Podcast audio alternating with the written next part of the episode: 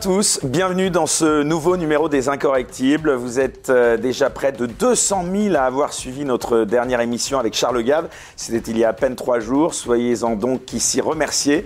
Euh, c'est aujourd'hui la dernière, et oui déjà, de ces spéciales Incorrectibles élections présidentielles.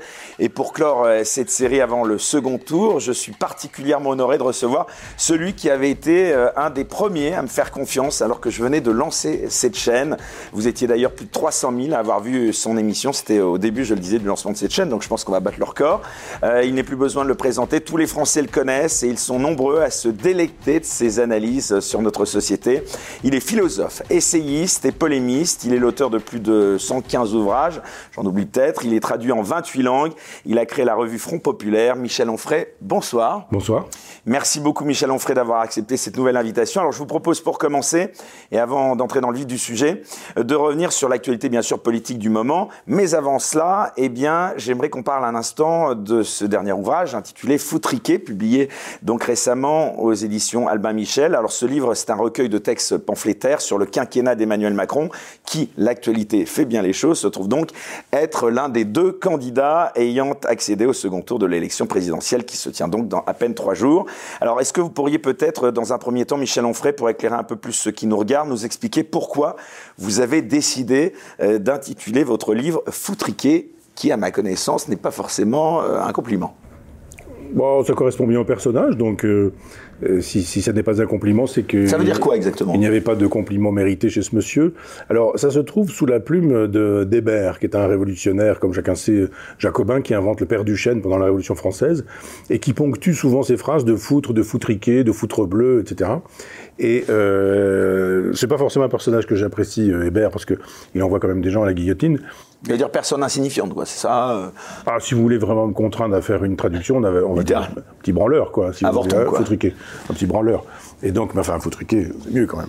Et donc, euh, le mot est réutilisé pendant la, la Commune, et moi, j'aime pas beaucoup la Révolution française, qui a fait couper des têtes, qui a fait, fait couler des flots de sang, qui a massacré des Vendéens, qui a créé la guillotine, enfin, n'y a pas de dilection particulière pour cette période où, sous prétexte de d'aimer de, le peuple, on lui coupe la tête, on le guillotine et, on réduit les libertés.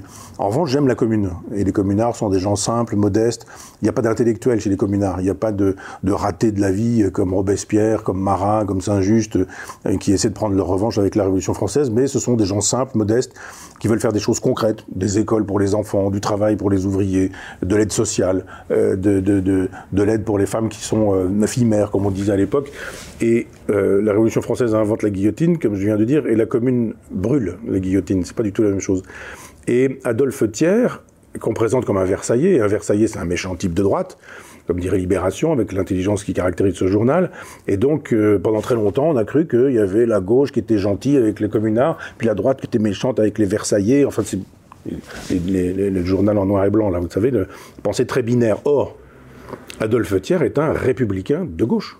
Et Galifet, qui fait massacrer les communards, est un républicain de gauche. Gambetta, qui fait partie de cette bande, est un républicain de gauche. Donc c'est pas la droite contre la gauche, c'est une gauche contre une autre gauche.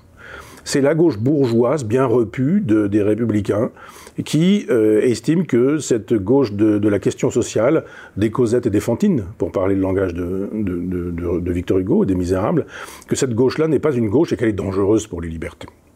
Euh, ce qui fait que euh, Thiers est surnommé Foutriquet par un certain nombre de communards qui estiment que cet homme de gauche qui fait euh, massacrer les hommes de gauche, les vrais, qui eux demandent juste qu'on résolve la question sociale, eh bien, ces hommes de gauche ne sont évidemment pas des hommes de gauche. Alors vous allez me dire, et le rapport avec Macron, c'est quoi?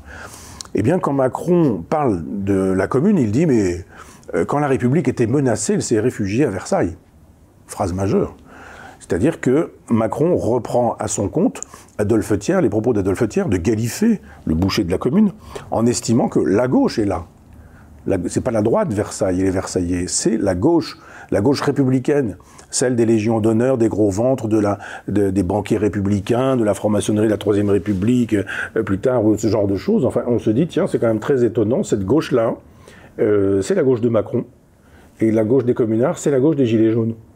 Et quand Macron dit à un moment donné, avec la forfanterie qu'il caractérise, ils n'ont qu'à venir me chercher. Souvenez-vous, à la maison de l'Amérique latine, qu'ils viennent donc me chercher, avec tous les courtisans qui sont là en faisant on se croirait à la cour du roi Louis XIV. Alors qu'on sait qu'on ne peut pas les chercher, puisqu'en plus... Sauf que les gilets jaunes disent, bon, viens vous chercher. On arrive. Euh, et, quand les gilets jaunes arrivent le chercher, alors là, il y a l'hélicoptère dans la cour de l'Élysée pour exfiltrer le monsieur au cas où on viendrait vraiment le chercher, et toute la police lui permettrait d'échapper au peuple dont il a dit qu'il vienne me chercher. C'est-à-dire, ce petit malin, il fait le kéké quand il s'agit de mépriser le peuple, quand il s'agit de l'éborgner, de le faire saigner, et euh, quand le peuple dit ah ben on vient justement, on aurait des choses à vous dire, eh bien là il s'en va. Et il nous dit en gros je suis un Versaillais. Donc je me suis dit cinq années de ce monsieur, euh, finalement sous le signe du foutriquet, eh ben, ça lui va très bien. Je pense qu'effectivement, sous la Commune, cet homme aurait été, enfin, euh, aurait été du, aurait été sinon Adolphe Thiers du côté de, sinon du côté des, des, des défenseurs de, du massacre.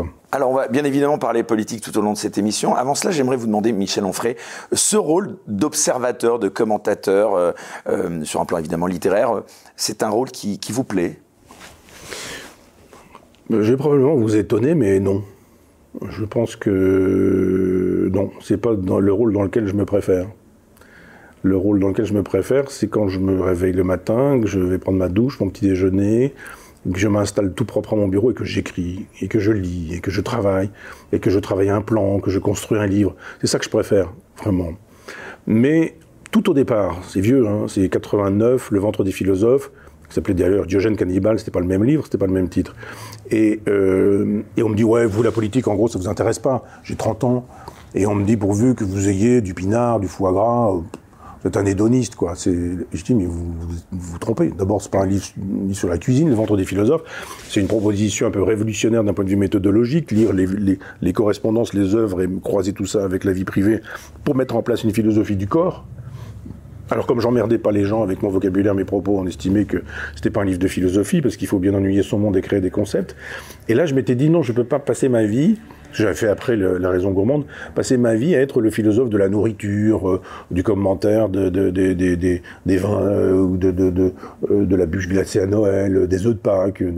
Enfin, c'était une sinécure possible pour moi. J'aurais beaucoup, beaucoup gagné d'argent. J'aurais gagné beaucoup d'argent. C'est-à-dire qu'à l'époque, les grands groupes voulaient que j'anime des séminaires sur le goût, etc. Et là, je me dis, je fais fausse route, les gens ne comprennent pas que la nourriture, c'est un prétexte, et que c'est la philosophie qui est quand même... Euh, Est-ce que le philosophe est par essence un homme politique? Eh bien, c'est à partir de ce moment-là que je me suis dit, mais bien sûr que j'ai une vision des mondes, du, monde politique aussi. Et à ce moment-là, j'écris Politique du rebelle, où je dis qui je suis. De gauche, antilibéral, socialiste, prodonien, souverainiste, pas libéral. Voilà. J'ai pas changé. Je veux dire simplement que... C'est facile, hein, on va chercher un livre qui a, je sais pas, 30 ans, et puis on lit tout ce qui est écrit, on dit ah il disait ça, maintenant il dit le contraire, il disait ça, il dit le contraire, il disait ça, il disait le contraire. À l'époque, la gauche estimait effectivement qu'il fallait défendre les pauvres, les petits, les humbles, les oubliés. J'étais facilement de gauche. Aujourd'hui, une prétendue gauche, Libération, Le Monde, Télérama, France Inter, Radio France, etc., nous dit mais c'est bien de louer les utérus des femmes. C'est formidable, les pauvresses, là, qui peuvent pas trouver de travail. Ils ont éventuellement peut-être de bac plus 8, ils trouvent pas de travail, mais ils ont un utérus, et donc à louer leur utérus. Et Pierre Berger, grande euh, raison de la gauche, s'en vient nous dire, mais après tout, euh, que font les ouvriers? Ils louent leur force de travail, leurs bras, leur louer un utérus, c'est pas très grave. On leur dit après procréation médicalement assistée, vous allez choisir des enfants, un catalogue. Choisissez un grand, un petit, un gros, un grand, un maigre, un blanc, un noir, les yeux bleus, etc. Intelligent, sportif, avez des catalogues. Je n'invente pas. Je rappelle que un quart des procréations médicalement assistées de la planète se font en Ukraine. Et donc c'est quand même un truc étonnant que cette avant-garde éclairée de la démocratie en Europe euh, soit plutôt connue pour le fait qu'on puisse acheter des enfants, louer des enfants, vendre des enfants, louer des utérus, vendre des ovocytes, acheter des ovocytes, choisir des enfants sur catalogue. Je rappelle, je ne vais pas probablement le rappeler, mais je vais probablement l'apprendre à beaucoup de gens qui l'ignoraient. Mais vous savez qu'il y a ce fameux Black Friday, là, le, jour de solde. Eh bien, il y a des entreprises de procréation médicalement assistée qui ont fait des soldes sur les ovocytes, sur les locations du d'utérus et sur les achats d'enfants. Donc, euh, parenthèse fermée, juste pour dire que c'est ça la gauche aujourd'hui. Alors oui, c'est pas ma gauche. Ça me paraît évident que c'est pas ma gauche. C'est-à-dire que la gauche que je défends en politique du rebelle, après avoir dit non, je ne suis pas. Mais certains vont vous dire que vous caricaturez.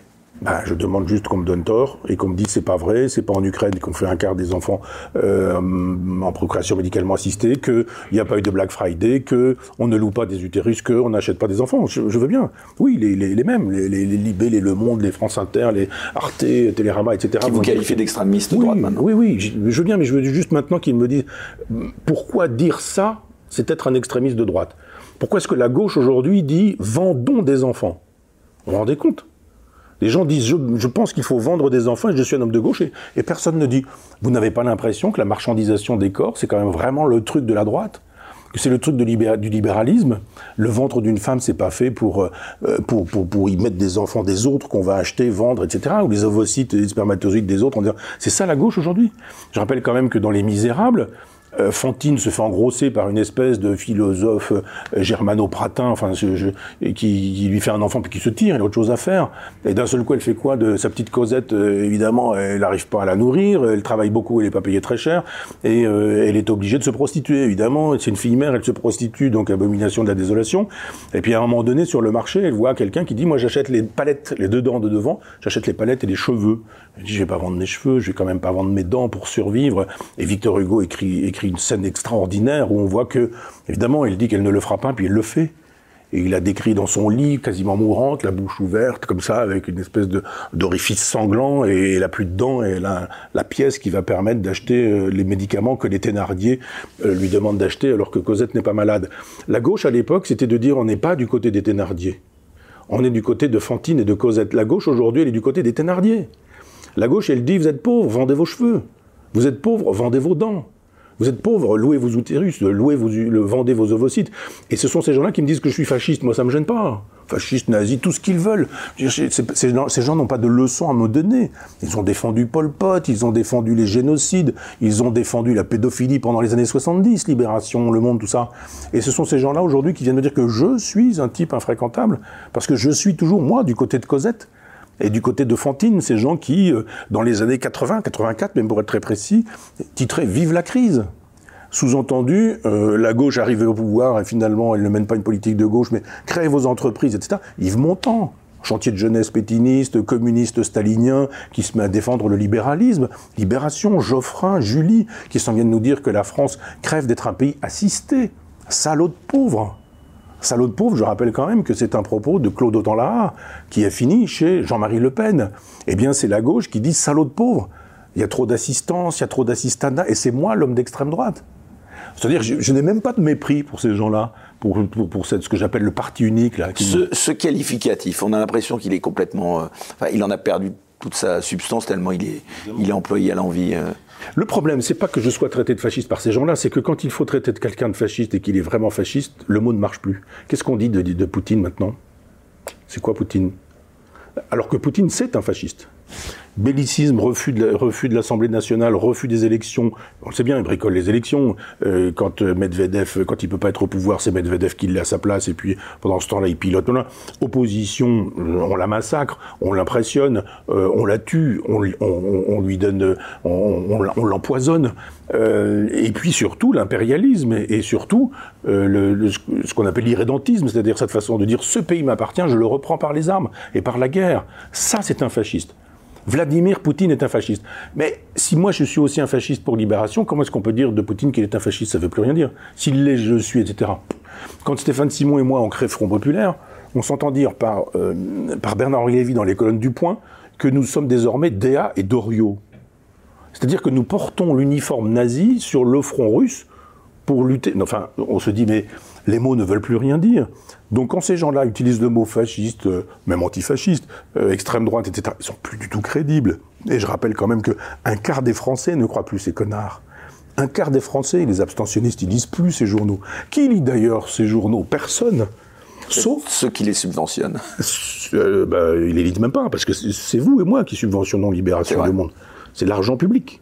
C'est l'impôt public qui fait que ces gens-là publie des, journaux dans lesquels il méprise la moitié des Français. Il crache sur la moitié des Français avec l'argent de la totalité des Français. C'est une exception en plus française. Mais complètement. Et puis tous ces gens-là sont des libéraux. Mais alors un libéral, c'est pas compliqué. Ils font comme nous avec Front Populaire. Ça marche. Nous, on n'a pas demandé de subvention. Hein. Ça marche, on existe. Ça marchera plus, on n'existera plus. Mais eux, ça marche pas, ils existent encore. C'est-à-dire qu'ils sont subventionnés à mort. Il n'y a pas de journal plus subventionné que l'humanité. Et ces journaux que personne ne lit sont hélas lus par quelques journalistes qui, eux, sur le service public, à la Skolovitch, font des revues de presse. Machin dit que dans le journal, machin, que ceci, qui... et hop, on reprend. C'est-à-dire que ce journal que personne ne lit, sauf 10 personnes qui font les revues de presse, euh, ces journaux sont entendus par 1, 2 millions de personnes parce que le service public qui est France Inter, qui a le droit de à ne pas avoir de publicité, puisque finalement euh, les autres sont bien obligés de bosser, donc ils, vendent leur temps, euh, leur temps d'audience et ils vendent de, la publicité. Eux, pas du tout. Donc les gens disent, moi, j'ai pas envie d'écouter 10 publicités toutes les 3 minutes. Donc on dit, ah, mais France Inter, c'est quand même une radio qui est très écoutée. Oui, elle est très écoutée parce que c'est plus facile à écouter que les autres sur lesquels il y a autant de publicité. Eh bien, c'est comme ça qu'on entretient la machine idéologique.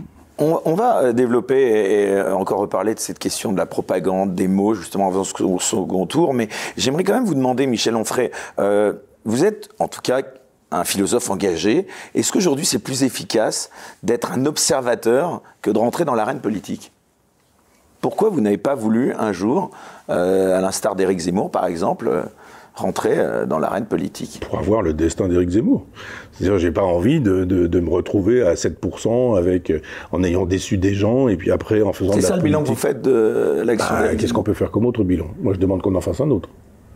Je demande qu'on en fasse un autre et qu'on m'explique qu'il a été formidable pour ceci ou pour cela. C'est un échec, selon vous, euh, la transformation de cet homme de presse en homme politique Parce que malgré tout, il est parti de rien, 7%. Bah, c'est probablement pas un échec pour lui, mais euh, il est devenu un homme politique. Si, c'est ce qu'il voulait, c'est réussi.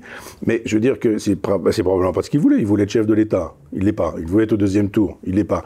Il voulait recomposer la droite. Il l'a pas recomposé. Il voulait réunir la droite. Il l'a pas réuni. Il s'est réclamé de Napoléon où sont ces Austerlitz et, il s'est réclamé du général de Gaulle. Où est son appel du 18 juin?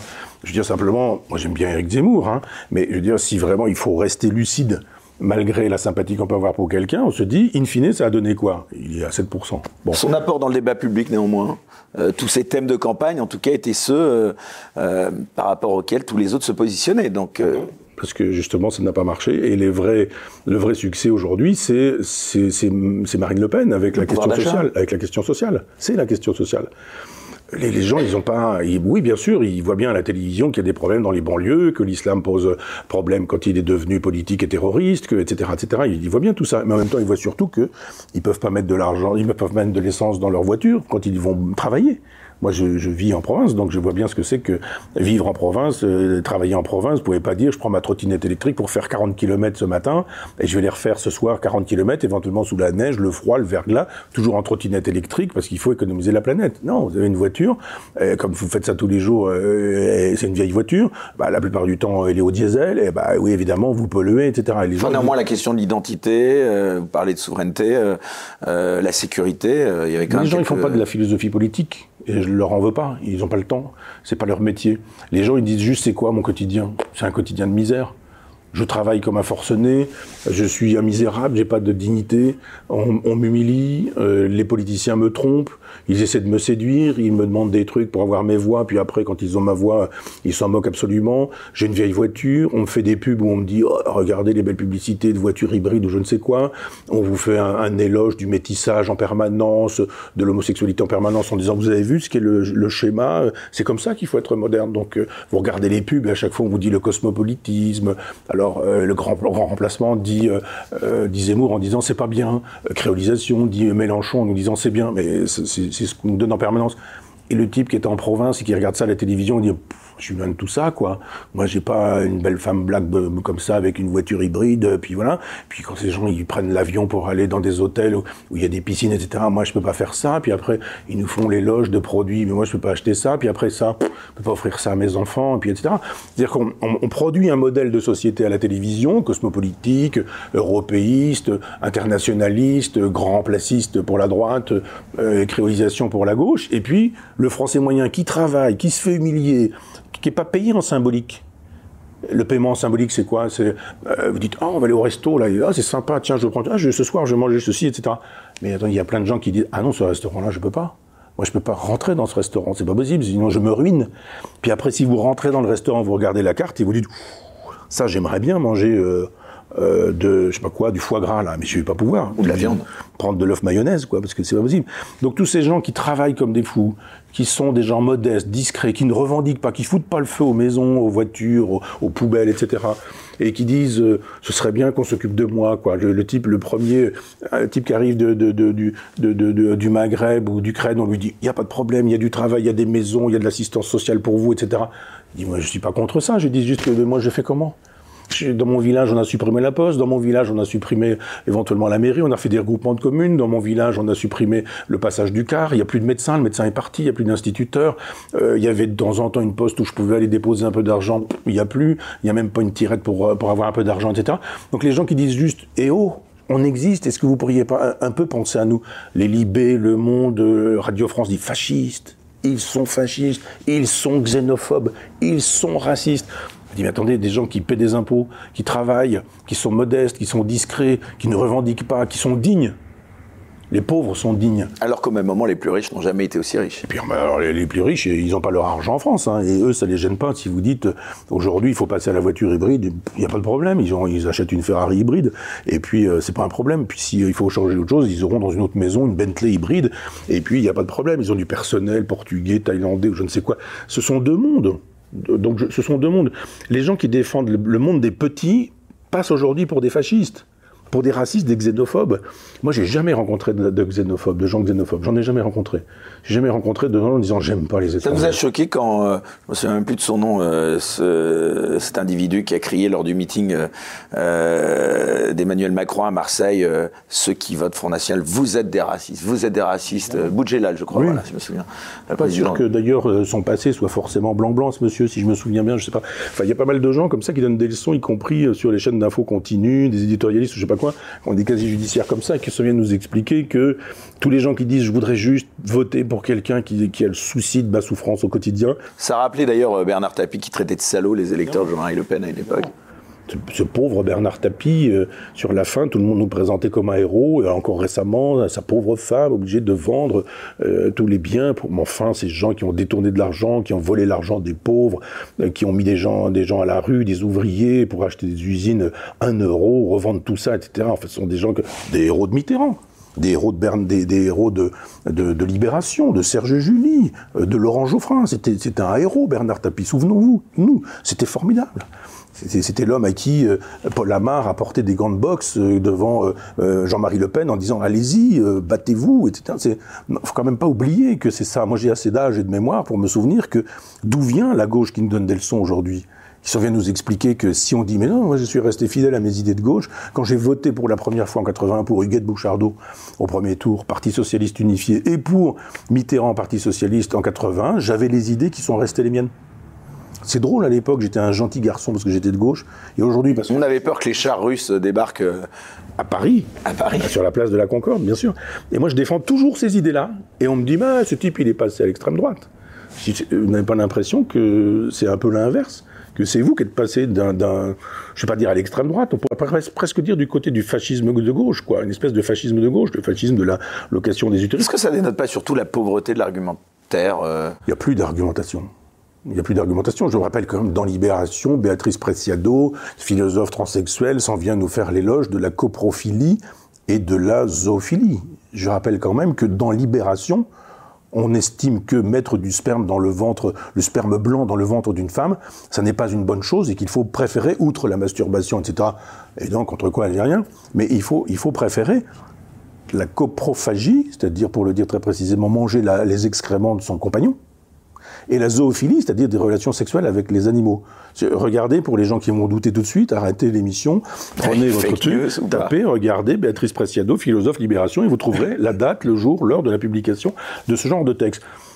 Moi, ça va, la gauche coprophile, c'est pas la mienne.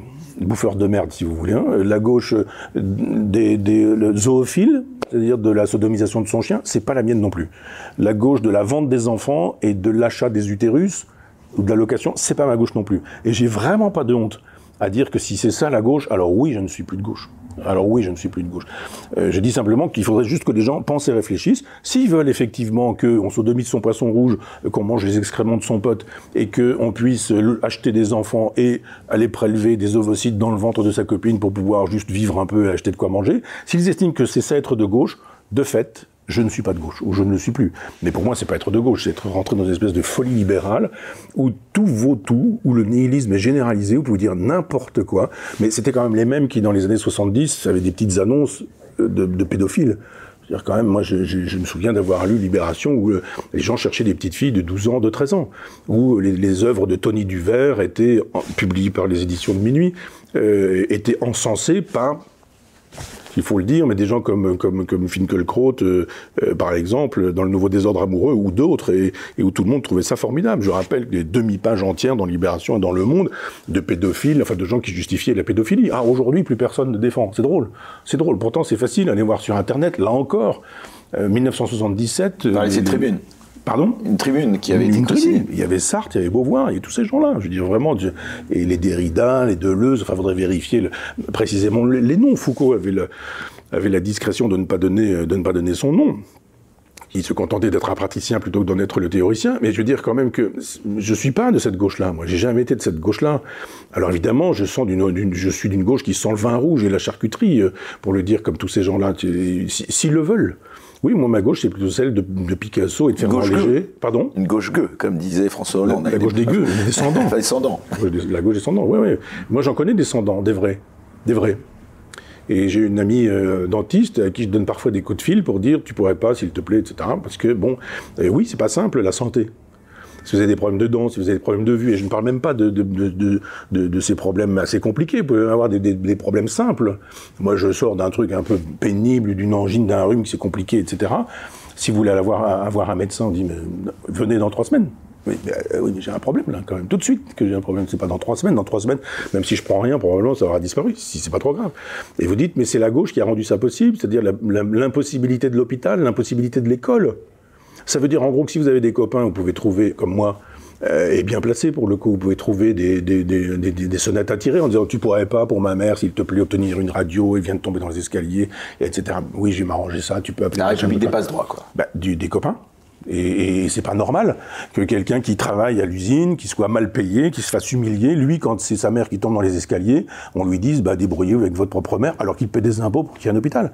Et si on dit, vous voulez voter pour Marine Le Pen, vous êtes un fasciste trouve pas ça très juste.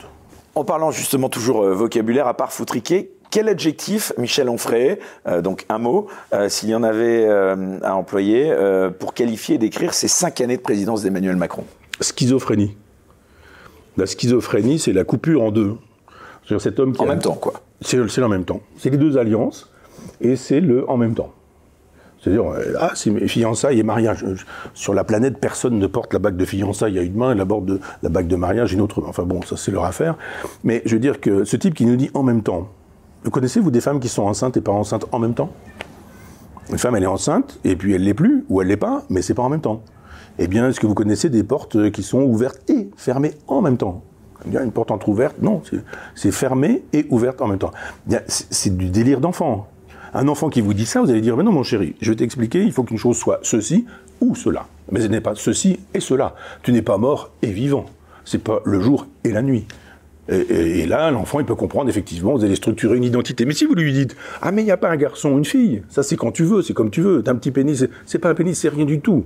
Si tu es un petit garçon comme ça, apparemment, tu peux être une fille si tu veux. Toi, petite fille, euh, si, tu es, si, tu es, euh, si tu es une personne qui a ses règles, comme on dit aujourd'hui, ou qui aura ses règles, tu peux changer si tu veux, etc. Dans une période de trouble dans l'identité, trouble dans le genre, pour parler le langage de Judith Butler, euh, effectivement, on peut tout dire qu'un homme de gauche est un, est un fasciste, que, en même temps en oubliant que les communistes ont, signé le pacte germano-soviétique. il y, a, y, a des espèces de délire complet chez ces gens-là. On a été même jusqu'à dire à un moment qu'Éric Zemmour était antisémite.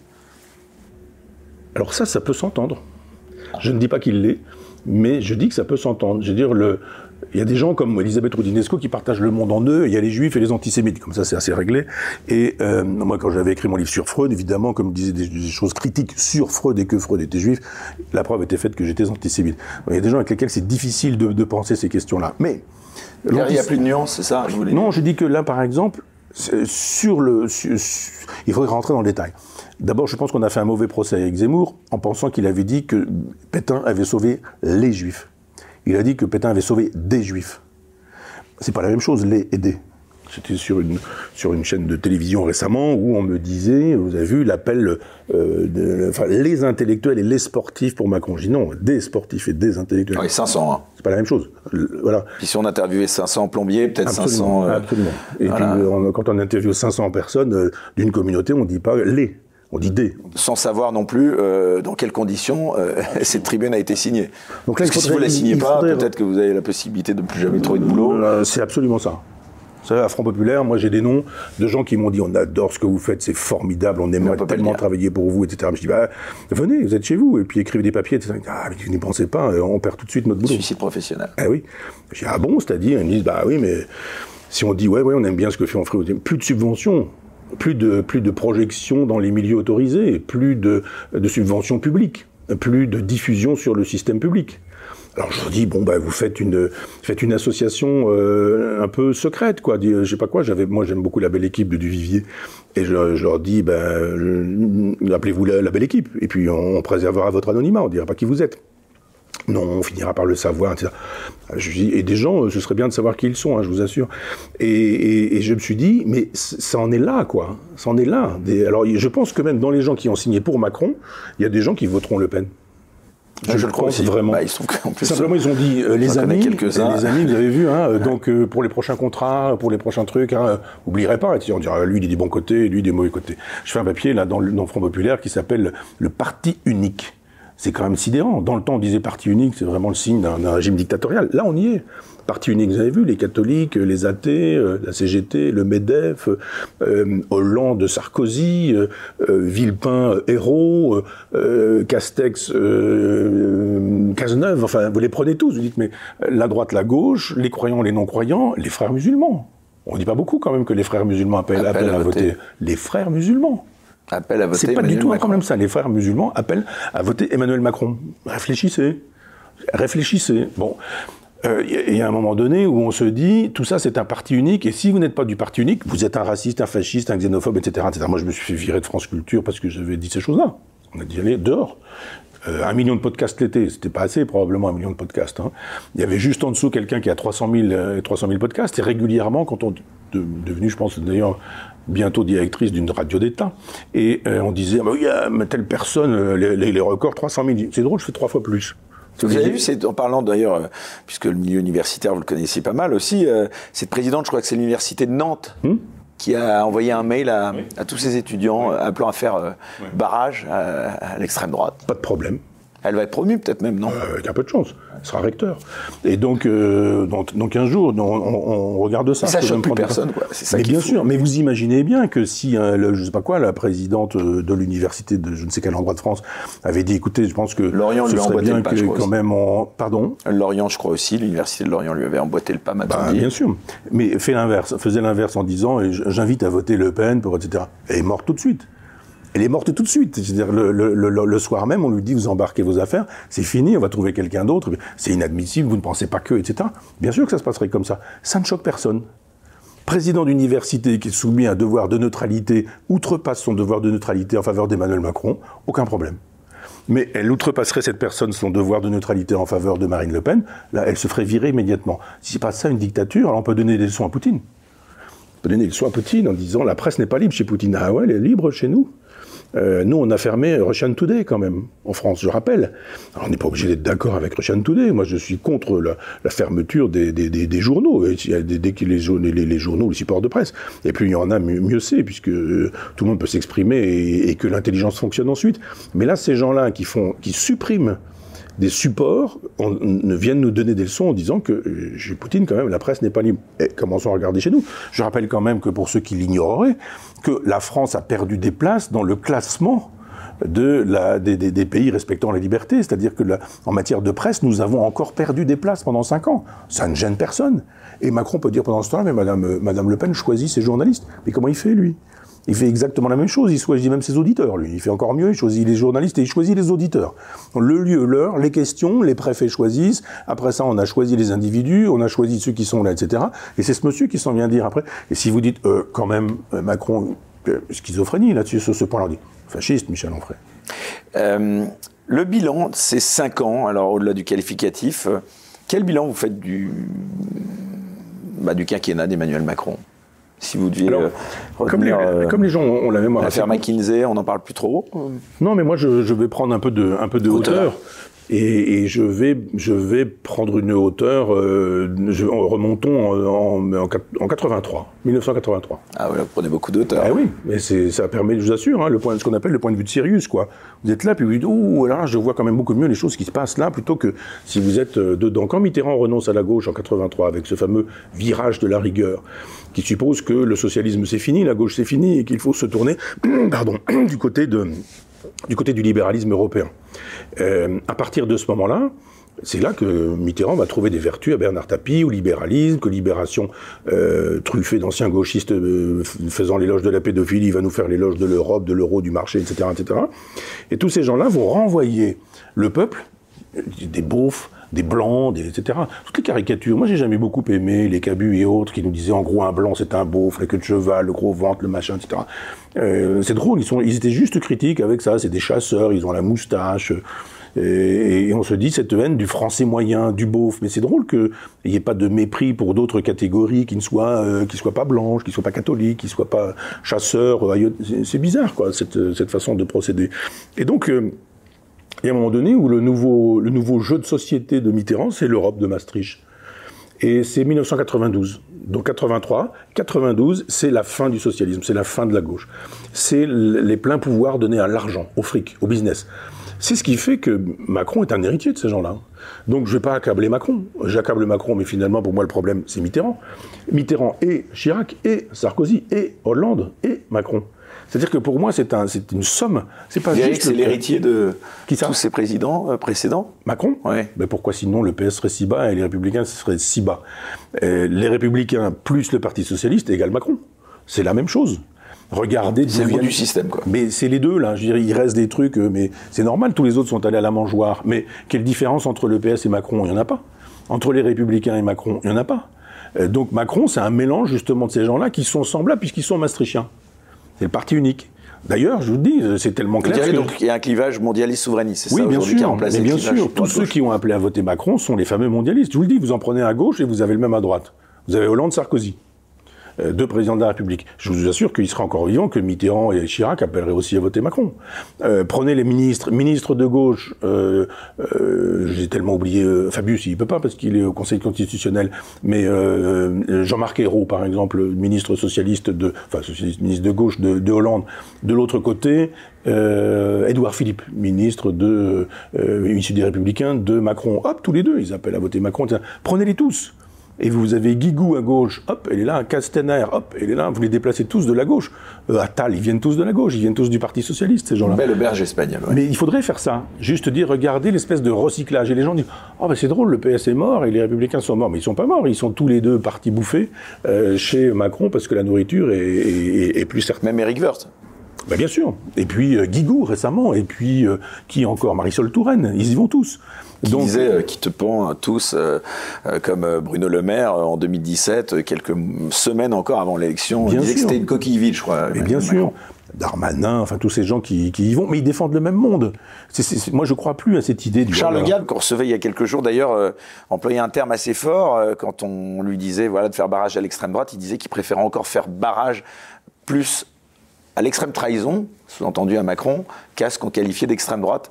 Euh, et il qualifiait même euh, ceux qui voteraient Macron euh, d'idiots.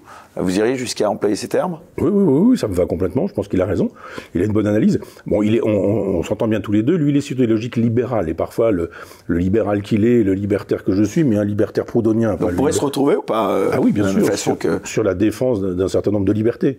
On a, eu, on a fait un débat, lui et moi, chez lui, euh, dans, dans, dans, son association, avec sa fille, Emmanuel, et on avait fait euh, un débat très intéressant parce que je pense que euh, la gauche est très égalitaire au détriment de la liberté, et la droite est très libertaire au détriment de l'égalité.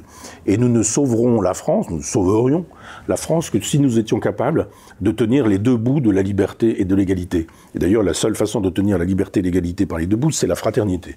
C'est pour ça que la, trilogie, elle est très intéressante.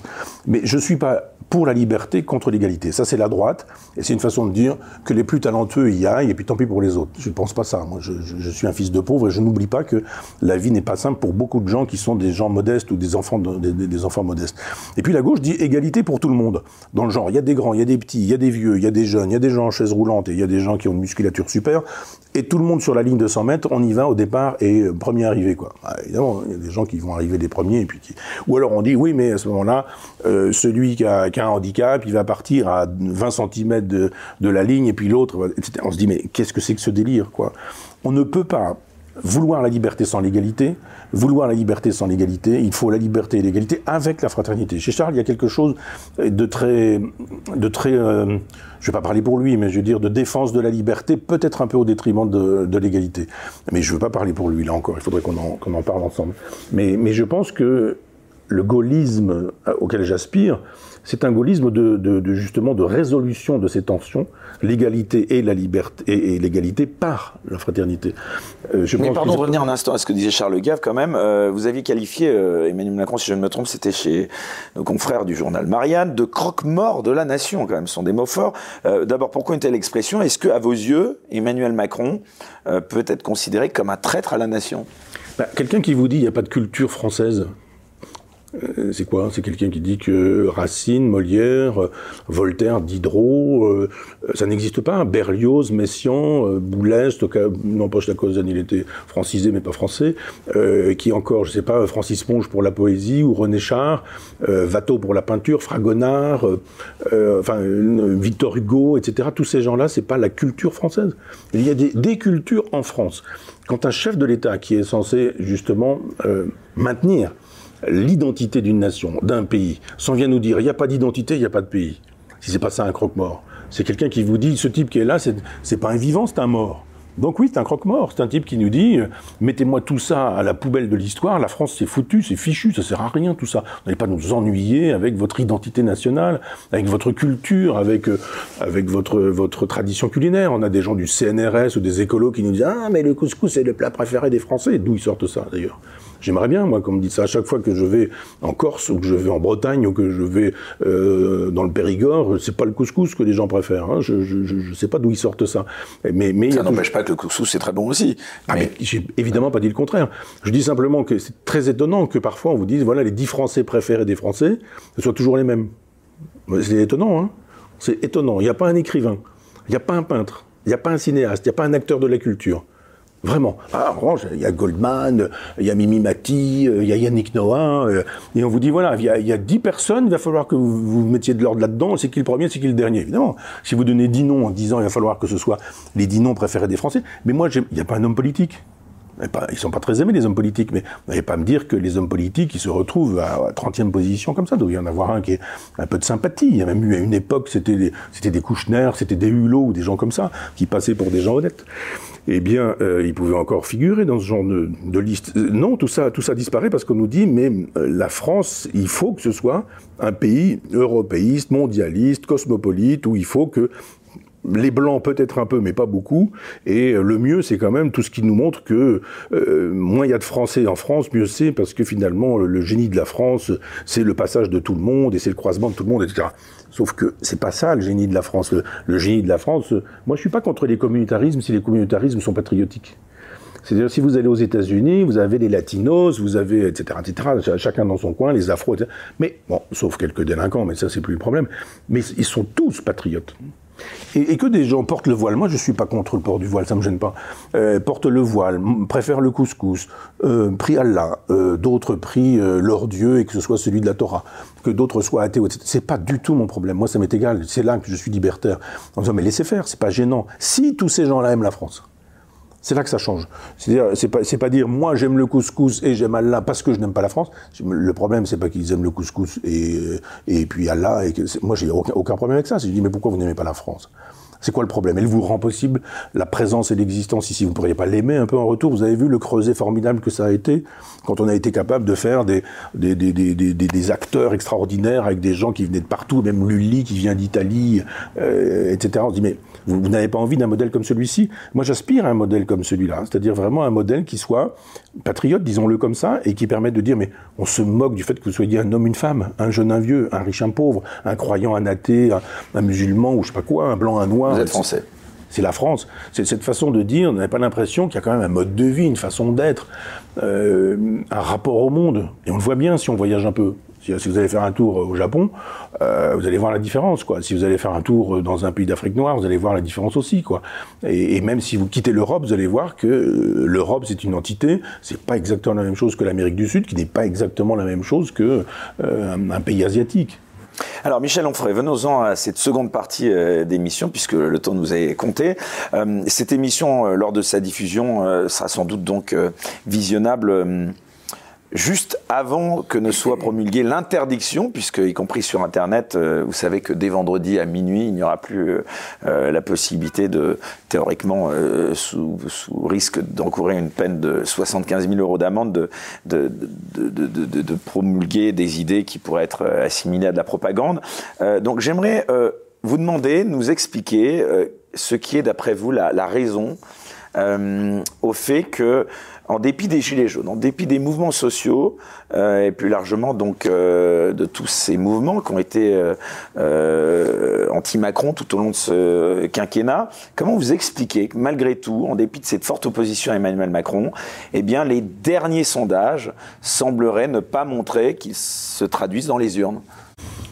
Je pense qu'on oublie quelque chose qui est majeur, c'est que 25% des Français n'ont pas voté.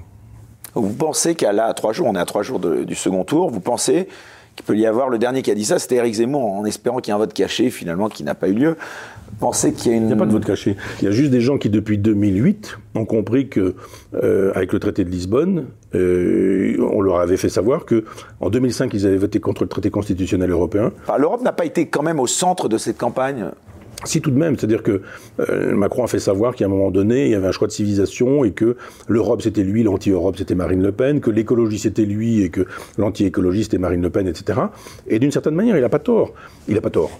Euh, disons qu'il est plus européen que euh, Marine Le Pen. Mais moi, je, dirais, je, le, le vote ne m'intéresse pas parce que je trouve que ce sont deux candidats maastrichtiens l'un et l'autre c'est peut-être paradoxal, mais je veux dire que y a. Vous n'allez toujours pas voter au second non, tour? Non, non, non. J'ai fait. Vous pas changé là-dessus, David? J'ai fait un article il y a un an publié dans Front Populaire qui s'appelle Le Front National est mort. Et, euh, d'ailleurs, je peux vous le dire, je l'ai dit à personne, mais je dirais à l'époque, Marine Le Pen avait fait savoir un, certain nombre de choses sur ce papier. Elle estimait que c'était injuste.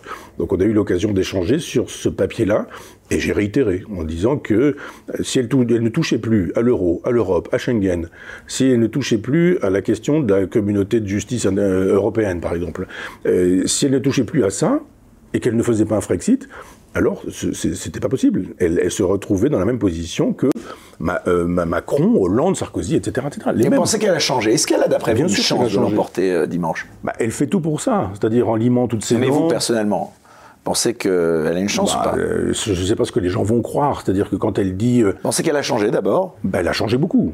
Je, vous le dis, déjà il y a cinq ans, elle était, c'est d'ailleurs la, raison de son, insuccès ou son échec au débat. Elle disait qu'elle était, alors vous vous souvenez, l'euro, l'Europe, les culs, et mélangeait tout. Elle n'était pas très claire. Elle était pour sortir de l'Europe, mais savait pas du tout comment faire toutes ces choses-là. Donc on a dit, elle est pas très compétente. Et si vraiment on veut un Frexit, moi je suis pour le Frexit. Et si elle veut un Frexit, il faut vraiment que ce soit verrouillé et avec des fiscalistes, des juristes et des gens qui tiennent debout. Quoi. Vraiment, euh, ça se travaille. Et elle n'avait pas travaillé cette question-là. Là, elle l'est plus. Elle l'est plus euh, frexiteuse, si je puis me permettre l'expression. Et il y a eu un papier euh, très intéressant de, de quelqu'un dont j'ai oublié le nom, mais dans, le Figaro, qui disait, je suis pas du tout d'accord avec avec lui, c'est un, un, grand maître de la de l'Europe euh, de l'Europe libérale, de l'Europe maastrichtienne, et il disait, mais elle ne peut pas faire ce qu'elle dit qu'elle ferait si elle reste dans l'Europe. Il faudrait qu'elle propose le Frexit. Il a pas tort. Et comme elle ne le propose pas, elle ne pourra pas faire sa politique, elle ne pourrait pas mener euh, sa politique. De sorte qu'on a un Maastrichtien, euh, euh, je dirais, clair et net, qui assume, et franc, et on a de l'autre côté une Maastrichtienne honteuse, cette façon qu'elle a eue de, régler tous les problèmes. Et puis là, elle commence à toucher à des questions comme le voile. Vous avez vu, d'un seul coup, il dit bon, le voile, c'est pas si important que ça. Et là, d'un seul coup, brosse à reluire pour l'Europe, il dit Ah, encore un bon point, Madame Le Pen. Et donc, à chaque fois qu'elle avance des, propositions nouvelles, elle va dans ce sens-là, c'est-à-dire pour séduire les Maastrichtiens. Et globalement, serait-elle élue, qu'il lui arriverait la même chose que Tsipras, c'est-à-dire que le FMI lui dirait Bon, Madame Le Pen, on va travailler ensemble maintenant, vous êtes chef de l'État, on va vous aider. Euh, je ne sais pas si les gens se souviennent que quand Lula arrive au pouvoir, au Brésil, euh, grand syndicaliste de gauche s'il en est un, euh, il nomme Premier ministre quelqu'un qui vient du FMI, qui est nommé par le FMI. C'est réglé, on a compris, c'est réglé, quoi. C'est juste des effets d'annonce. Mais, mais c'est le FMI qui va, qui va mener. Et Marine Le Pen serait-elle élue qu'elle aurait un Premier ministre qui serait aux ordres du FMI ou D'ailleurs, ce ne serait pas forcément un Premier ministre, elle le serait euh, très précisément, et puis elle mènerait très exactement la même politique. Alors elle ferait deux ou trois trucs euh, à la marge pour montrer que euh, les gens ont bien eu raison de voter pour elle, etc. C'est ça pour vous le sujet le plus important de la France à l'heure actuelle, le Frexit C'est la souveraineté, c'est le souverainisme. C'est-à-dire si chez vous, vous ne pouvez pas mener la, la politique que vous venez, voulez mener, c'est-à-dire si le matin, c'est les voisins qui viennent allumer votre lumière, le soir qui viennent l'éteindre, le midi qui viennent vous expliquer, euh, le, le, syndic de votre immeuble qui sont venus vous expliquer ce que vous allez manger, et comment vous allez le manger, et à quelle heure vous allez manger, et comment vous allez cuire vos petits pois, euh, combien de minutes, euh, vous ne serez pas souverain. Eh bien, c'était exactement la même chose avec la France. La France, elle obéit aux ordres de Maastricht, c'est-à-dire d'un syndic qui lui fait savoir ce qu'il faut faire, comment, de quelle manière, etc. Vous dites, moi, je suis chef d'État, je vais changer la, TVA des restaurateurs. C'est pas possible. Et on vous dit, mais pas du tout. Prééminence de la loi européenne sur la loi française, vous ne pouvez pas. Donc, on n'est pas souverain. Je, dis simplement que quelqu'un qui dit on ne touche pas à cette question de l'Europe, c'est quelqu'un qui nous dit on ne va pas être souverain, mais on va quand même faire ce que la souveraineté permet. Ben non, c'est vraiment, si vous voulez changer les choses, il faut être souverain. Si vous ne vous donnez pas les moyens de recouvrer votre souveraineté, vous ne serez pas souverain. Donc vous ne pourrez pas mener votre politique. Donc vous mentez à vos électeurs. Je reparle un instant de ce regard euh, sur les deux candidats, donc à trois jours donc, de ce second tour. Quel regard vous portez, euh, Michel Onfray, sur, euh, d'une part, la campagne éclair menée par le président de la République, tout d'abord Emmanuel Macron, cette campagne, cette non-campagne, il s'est engagé très tard. ça fait cinq ans qu'il mène campagne. Je suis étonné qu'on dise qu'il n'a pas mené de campagne. Ça fait cinq ans qu'il mène campagne. Ça fait cinq ans. C'est juste quelqu'un qui a dit à un moment donné, la meilleure stratégie pour la campagne, c'est de n'en pas mener. Mais c'en est une. Donc les gens qui n'ont pas vu qu'il y avait une espèce de ruse sont des gens qui sont abusés. On ah, il a, pu mener, euh, j'étais dans les couloirs d'une télévision en attendant un passage, là, et il y avait quelques, quelques éditocrates qui me donnaient des leçons. Et je les laissais parler parce que c'est toujours très drôle et qui me disaient mais il ne pouvait pas faire campagne. Mais bien sûr que si, il a fait campagne. Il a juste dit ma campagne à moi c'est de n'en pas faire, c'est-à-dire de dire je suis le chef de l'État, je gère des affaires extrêmement importantes. Euh, la guerre en Ukraine, moi j'appelle Poutine tous les jours, hein. euh, j'appelle Zelensky aussi, puis je vois, puis je vois avec les États-Unis, donc excusez-moi, mais bon, voilà. c'est mener une campagne ça.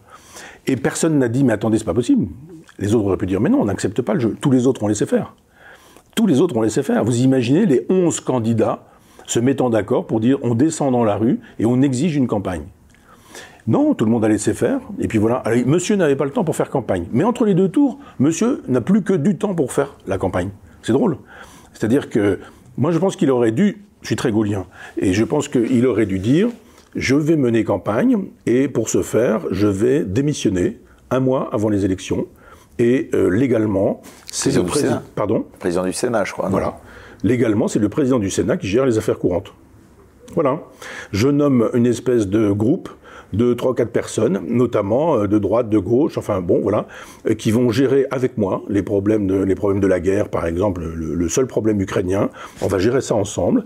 Mais, en attendant, euh, c'est Gérard Larcher qui va gérer les affaires courantes de la France, c'est normal, c'est le premier personnage après le président de la République dans, l'État français, et il y aurait eu de la gueule à dire bon et puis maintenant je fais campagne, j'y vais, j'ai pas peur, je vais au devant des Français, je les rencontre, etc. Mais il a évidemment pas choisi ça. L'abstention, vous en pensez quoi? J'en pense qu'elle dit la vérité.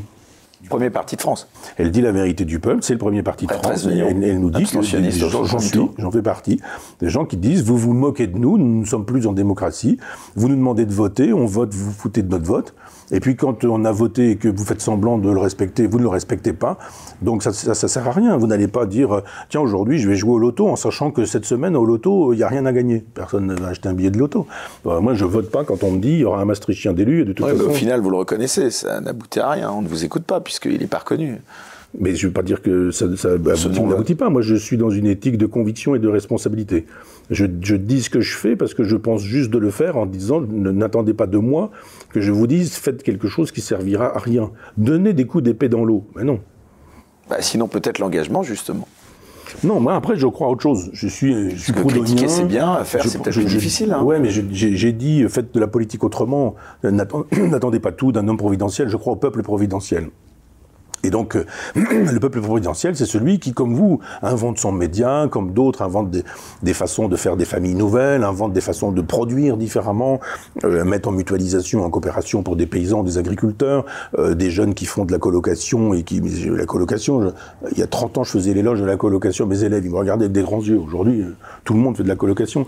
on pourrait faire de la colocation des jeunes avec des vieux, on pourrait faire de la colocation des avec des personnes âgées, fabriquer des, non pas des EHPAD, qui sont des, des, mouroirs, mais fabriquer euh, autre chose qui permette aux, anciens de transmettre ce qu'ils ont encore à transmettre aux, jeunes, éventuellement de permettre à des jeunes de dire eh ben, euh, vous êtes étudiant, vous n'avez pas les moyens de payer une chambre, je sais pas quoi, ben, vous allez venir ici dans, cet endroit, puis vous allez donner un peu de votre temps, vous allez faire à manger, préparer, du, je sais pas quoi, enfin quelque chose de coopératif, de mutualiste, plutôt que de dire ah mais on attend du ministre de la famille qu'il nous donne de l'argent, de l'argent, de l'argent, de l'argent pour créer des nouveaux postes avec un personnel nouveau dans les EHPAD qui va nous permettre de changer ceci ou changer cela. La gauche dit oui, créons 200 000 postes. Et la droite dit Ah non, nous ne pourrons pas plus que 70 000. Et le débat, c'est ça. Mais non, c'est de dire créons des EHPAD, autrement, qui soient autres. Euh, créons des, euh, des écoles ou des garderies. Les, femmes ou les mères ou les, ou les, ou les pères, mais enfin, hélas souvent les mères dit hélas parce que euh, c'est là qu'est vraiment le, problème du féminisme aussi. C'est pas dire une hauteur eux, euh, c'est de dire c'est drôle, c'est toujours les femmes qui font la cuisine, la vaisselle, le ménage globalement, ou qui s'occupent des enfants, ou qui vont chercher les enfants. C'est là qu'est le féminisme. Ah pas du tout. On est en train de s'expliquer là sur le sexe des, euh, des mots. Mais on pourrait très bien dire et si nous inventions des garderies nouvelles? Faire de telle sorte, par exemple, que des personnes âgées qui s'ennuient euh, quand les enfants sont là dehors en train d'attendre leurs parents, leur disent à l'école ici, on vous met une salle à disposition, et les personnes âgées, vous allez commencer à faire des, les devoirs avec les enfants, vous allez leur faire des lectures, vous allez ben, ça, c'est faire de la politique. Plutôt que de dire, ah, on a fait une manifestation euh, devant le ministère de l'Éducation nationale, il nous faut des moyens pour pouvoir embaucher, du personnel supplémentaire. C'est fatigant, cette espèce de revendication perpétuelle jacobine en disant, oh, monsieur le chef, vous voudriez pas nous donner de l'argent pour qu'on puisse régler nos petits problèmes. Je je suis pas jacobin, moi. Je suis girondin. Je dis, il y a des problèmes, on les règle. Et on fait d'autres EHPAD, d'autres couples, d'autres foyers, d'autres familles, d'autres écoles, d'autres modes de production. Et on n'attend pas que ce soit Macron ou, ou, Marine Le Pen. Alors après, il faut quand même un chef de l'État parce que c'est pas vous qui allez gérer les problèmes internationaux et les relations avec la Chine, avec l'Inde, avec les États-Unis, etc. Et là, euh, le, le, localisme ne suffira pas. Mais le modèle suisse me plaît assez. Cette façon de connaissez-vous oui, par exemple, sur, la question de, des, consultations, ce qu'ils appellent des votations. Euh, mais connaissez-vous le nom du président euh, de, la Confédération helvétique? Je crains que non. Ben voilà. Ben, demandez à tous les Français, personne ne sait. Pourtant, ils en ont un. C'est-à-dire qu'ils n'ont pas le culte de la personnalité comme ça, mais ils ont le culte de la, votation un peu rousseauiste, c'est-à-dire on dit aux gens, allez, dites-nous ce que vous en pensez. Moi, j'habite à Caen, et à une époque, à Caen, il y a eu un référendum qui a été fait en disant, voulez-vous, oui ou non, d'un tramway? Les gens ont massivement voté. Nous n'en voulons pas. Qu'a fait le maire? Il a installé le tramway. Donc c'est ça le problème. C'est-à-dire qu'on sollicite les gens, puis quand les gens votent mal, eh bien on dit allez votre vote, on le met à la poubelle. Si vous aviez bien voté, on, vous aurait écouté. on n'a pas de culture démocratique en France. Et parce qu'il y a une espèce de vieille, de, de, de, de vieille chape de plomb gauchiste gauchisante. Bah, c'est ce fameux front républicain contre la liberté. Euh, beaucoup de gens disent qu'il y a ce fameux plafond de verre. Comment vous expliquez que malgré tout, il soit quasiment impossible de contrer ce, ce front républicain, ce, ce, ce chantage euh, au fascisme, à l'extrême droite, dès lors que vous n'êtes pas dans la doxa. Euh, c'est vrai qu'on a l'impression que là-dessus, euh, même Marine Le Pen, sur un plan d'argumentation, c'est compliqué de répondre à ça. Alors elle serait la fille de son père, elle serait victime de cela. Euh, comment répondre à ça? C'est absolument vous qui êtes un, un homme des mots. C'est vrai qu'aujourd'hui, extrême droite, c'est un sujet, c'est un terme qui même plus, on n'a même pas l'impression que les gens euh, savent de quoi ils le. C'est terrible. Vous, imaginez que quelqu'un dise euh, votre père a fait un braquage, il est allé en prison et infamie sur vous jusqu'à la fin de votre existence parce que vous êtes son fils et vous êtes sa fille. On dirait, attendez, euh, il, a, il a payé, quoi. Donc, non. Pour vous, Marine Le Pen n'est pas d'extrême droite? Mais non, c'était l'extrême droite. J'ai relu même, hein, je ne sais pas si beaucoup de gens ont relu Rebatté, les décombres, parce que déjà le lire c'est 500 pages, et relire c'est donc de, c'est relire 500 pages. J'ai relu Rebatté, les mémoires d'un fasciste, justement pour voir ce qu'était un fasciste pour un fasciste pas pour euh, Serge Julie, mais un fasciste disant je suis fasciste et je suis fasciste parce que. Et j'ai fait une colonne, j'ai fait ça dans, pour, pour, un livre qui s'appelle L'art d'être français. Et j'ai fait une colonne en disant voilà ce qu'est être fasciste. Et donc, pas rentrer dans le détail, mais c'est le refus de la démocratie, c'est le refus de la, de la République, c'est le refus des élections, c'est la préférence de la violence, c'est l'antisémitisme, c'est la xénophobie, c'est toutes ces choses-là. La xénophobie, je vous rappelle que c'est la haine de l'étranger en tant qu'il est un étranger. Je trouve très étonnant que Bernard-Henri Lévy et ses copains et trouver que le drapeau, l'hymne, les frontières, l'armée nationale, c'était formidable. Que la détestation de l'ennemi, c'était formidable, pourvu que ce soit ukrainien. Parce qu'on s'est mis à nous dire, euh, les Russes sont coupables et responsables de tout. Euh, Poutine, c'est Poutine, le gouvernement de Poutine, c'est le gouvernement de Poutine, les Poutiniens sont les Poutiniens, mais je suis désolé, Tolstoï n'a pas voté pour Poutine.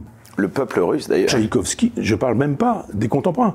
C'est-à-dire que j'ai dit en, plaisantant un soir à des amis, j'ai dit bientôt on va interdire Dostoïevski. Ils me disent mais tu, ne crois pas si bien dire, ça vient d'être interdit. Je dis, ah, plaisanterie. Si, si, je te jure. On fait comme tout le monde, en Google, etc. Googleise. Et effectivement, un séminaire sur Dostoïevski a été euh, annulé en Italie, je crois bien. Je dis, mon rêve ou quoi? Et cette façon de dire, c'est russe, c'est russe. Il y a même un chef d'orchestre, je crois, qui a été. Euh, oui, mais celui-ci. Il avait pris parti, peut-être. Euh, il était poutinien. Alors là, je comprends très bien qu'on puisse dire à un chef d'orchestre poutinien, euh, eh, vous êtes poutinien, euh, on, vous vous engage plus, on trouvera d'autres chefs. Mais des gens qui, sont coupables d'être russes, c'est quand même sidérant cette façon d'être coupable parce qu'on est russe. On est coupable si on est poutinien, on n'est pas coupable si on est russe. Ça, ça s'appelle de la xénophobie. Et donc, euh, je trouve que euh, Bernard-Henri Lévy me fait rire dans cette façon de dire un drapeau, c'est jamais bien sauf qu'il a oublié qu'il avait euh, paradé dans les rues d'Ukraine à côté d'un. Oui, je, je, je, je, ne lui ferai pas l'offense d'aller jusque-là. Il pouvait peut-être l'ignorer. Je ne vais même pas jusque-là. Moi, je le critique sur ce qu'il dit, sur ce qu'il fait, pas sur les intentions qui auraient été les siennes. On peut toujours se faire photographier en mauvaise compagnie. Je, n'en ferai pas un argument contre lui. J'en ai assez contre lui pour ça. Mais je dis, c'est quand même sidérant. Il fait pareil avec Israël, puis il a bien raison d'ailleurs. Et Israël nous donne des raisons. Vive Israël, le drapeau israélien, l'hymne israélien, le peuple israélien. Moi, je suis d'accord. Je suis souverainiste, moi. C'est-à-dire que quand Israël est souverainiste, je dis bravo Israël et continuez, vous nous donnez des leçons. Et quand l'Ukraine est, euh, est, est aussi souverainiste, je dis bravo l'Ukraine. Continuez, vous nous donnez des leçons. C'est ça le souverainisme. Et c'est pas le nationalisme qui serait la guerre, selon la, la, la C'est intéressant ce que vous dites, parce que je crois que Éric Zemmour euh, a fait 54% en Israël. Les Français d'Israël ont voté à 54%, l'ont placé en tête du, euh, du premier tour, à fortiori, puisqu'il a fait plus de 50%. Bah, il a aussi dit quelque chose qu'on ne dit pas, mais que l'antisémitisme aujourd'hui, euh, il, provient de, de, milieux islamistes, intégristes, prétendument progressistes, et soutenus par Mélenchon et les siens. Je pense que l'endroit, les endroits où Zemmour est le plus puissant sont probablement les endroits où Mélenchon est le plus faible, et vice-versa. Mais quand même, comment expliquez-vous, Michel Onfray, qu'en dépit, je le disais, de ce rejet euh, phénoménal d'Emmanuel Macron dans les classes dites populaires, dans la population, comment vous expliquez que finalement, ils ne se traduisent pas dans les urnes en faveur de Marine Le Pen? C'est-à-dire que la, la peur de Marine Le Pen semble être, euh, enfin, l'épouvantail que représenterait Marine Le Pen semble être plus fort que la détestation et que le bilan euh, qu'aurait donc euh, Emmanuel Macron près de ses, Vous avez raison, c'est une belle question. Est-ce que, je, est que je dispose d'une réponse Probablement oui, en allant voir du côté d'Orwell et de 1984. Vous savez, il y a toujours la minute de la haine. C'est-à-dire qu'un on peut même être un peu plus pédant en disant que chez Carl Schmitt, il y a une philosophe de, de, de la, la, culpabilisation est tellement forte. Il y, a, il y, a, cette idée de l'ami et de l'ennemi. Et, et, ça fait des années c'est très précisément depuis euh, justement hein, depuis Maastricht, enfin un peu avant Maastricht, depuis 83, quand euh, quand la gauche renonce à être de gauche, que Mitterrand veut casser la droite en faisant monter le Front National. Je le rappelle, c'est quand même comme ça que ça se passe. On n'a pas trop le temps, mais je veux dire que quand même il appelle Georges Filiou, son, ministre de la communication, en lui disant faut inviter Le Pen, il n'est pas invité, ce serait bien. Le Pen casse la baraque parce que c'est un bon orateur, et d'un seul coup il commence à grimper, grimper. Il est en dessous d'un pour cent euh, au moment des présidentielles, et puis après il fait 2, 3, 4, 5, 8, 10 et puis commence à gagner des villes, à Dreux, etc. Et il y a un moment donné où c'est un peu l'apprenti sorcier. Là, Mitterrand se dit, j'ai créé une espèce de monstre et le monstre est en train de m'échapper. Et alors à ce moment-là, c'est Carpentras. il y a euh, trois ou quatre crétins qui, déterrent des, morts dans un cimetière juif et on dit c'est le Front National.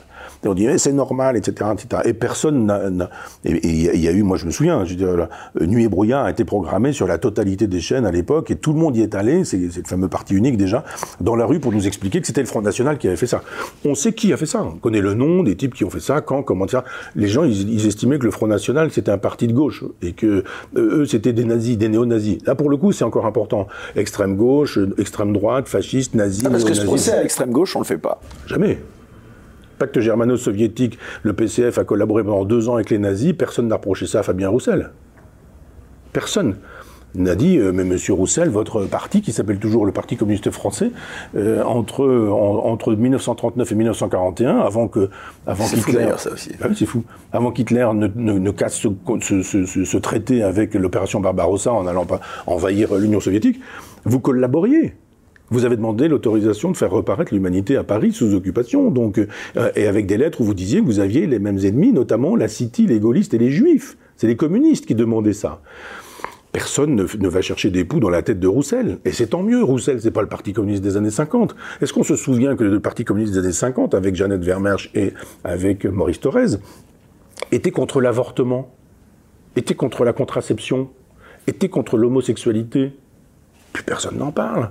Est-ce que, euh, avec l'histoire du manifeste des 121, euh, on rappelle que le Parti communiste était euh, contre l'autonomie de l'Algérie? Pas du tout. Est-ce qu'on rappelle qu'en 45, à Sétif et Guelma, quand les Algériens défendent, défendent la libération avec des youyou et des drapeaux algériens, ils se font tirer dessus, massacrer, qu'il y a un massacre total, et que l'humanité titre contre les hitléro-trotskistes en 1945, les nationalistes algériens sont des hitléro-trotskistes pour le Parti communiste français. Donc ce parti qui a été collaborationniste, anticolonialiste, homophobe, euh, qui a été euh, antiféministe, misogyne, phallocrate, etc., se présente aujourd'hui comme le parti de la résistance, de la décolonisation, du progrès social et humaniste, de la cause aujourd'hui LGBT, etc. Rappelons quand même que Fabien Roussel, il avait pour directeur de campagne un Yann Brossa, qui lui derrière est dans le wokisme. C'est-à-dire que la personne n'a dit non plus, tiens, c'est quand même étonnant. Vous imaginez que le directeur de campagne de, Marine Le Pen euh, ait, eu des sympathies dans sa jeunesse avec, euh, euh, un, fasciste italien, par exemple, du MSI ou des choses comme ça ah, Ça en aurait fait du, bruit.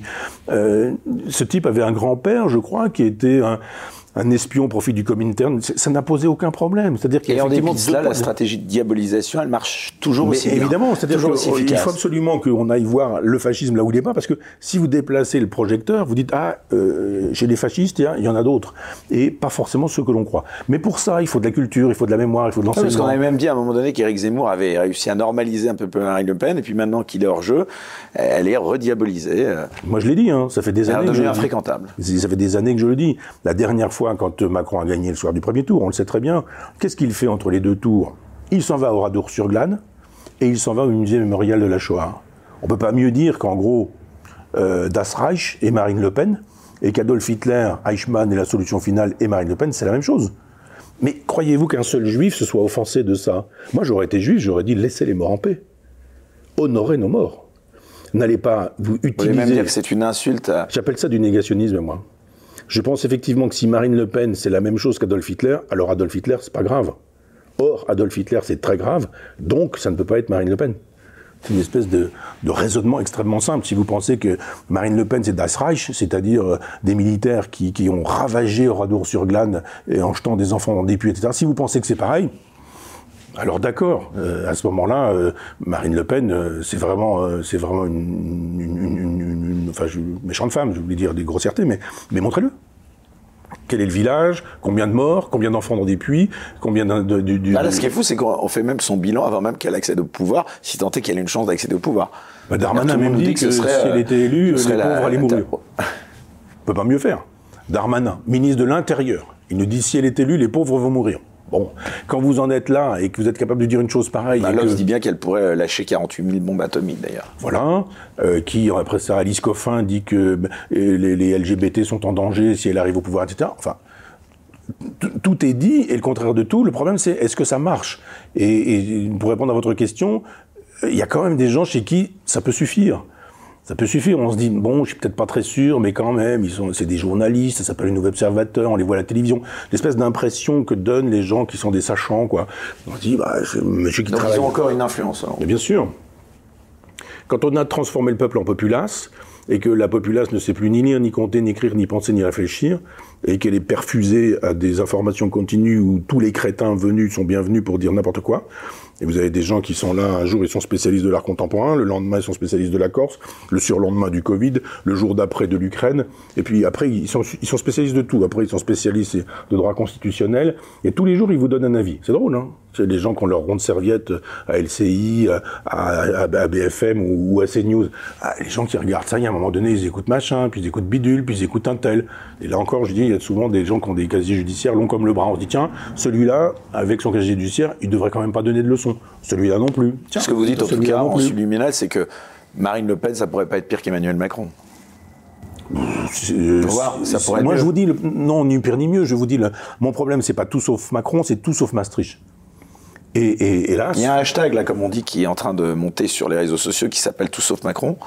Euh, bon, c'est ça l'argument. Qu'est-ce que devrait faire Marine Le Pen si elle voulait, euh, euh, enfin, si elle, elle pouvait espérer accéder bah, au si elle pouvoir avait eu un peu de courage, elle aurait dit tout sauf Maastricht, elle aurait fait une campagne là-dessus, elle aurait convaincu depuis cinq ans, elle aurait travaillé. Et, et aujourd'hui, euh, elle, Mais il y en a beaucoup qui disent, euh, pardon, Michel Onfray, que c'est économiquement impossible que la vu France. Vous avez vu le, le Brexit? Personne ne fait une émission en disant regardez tout ce qui a été dit avant. Ah mais c'était de l'abomination de la désolation. Si ça devait être le Brexit, l'économie euh, anglaise se serait effondrée tout de suite, etc., etc. Vous avez vu ce que ça a donné? Très exactement l'inverse. Ils ont eu un vaccin, on n'en a pas eu.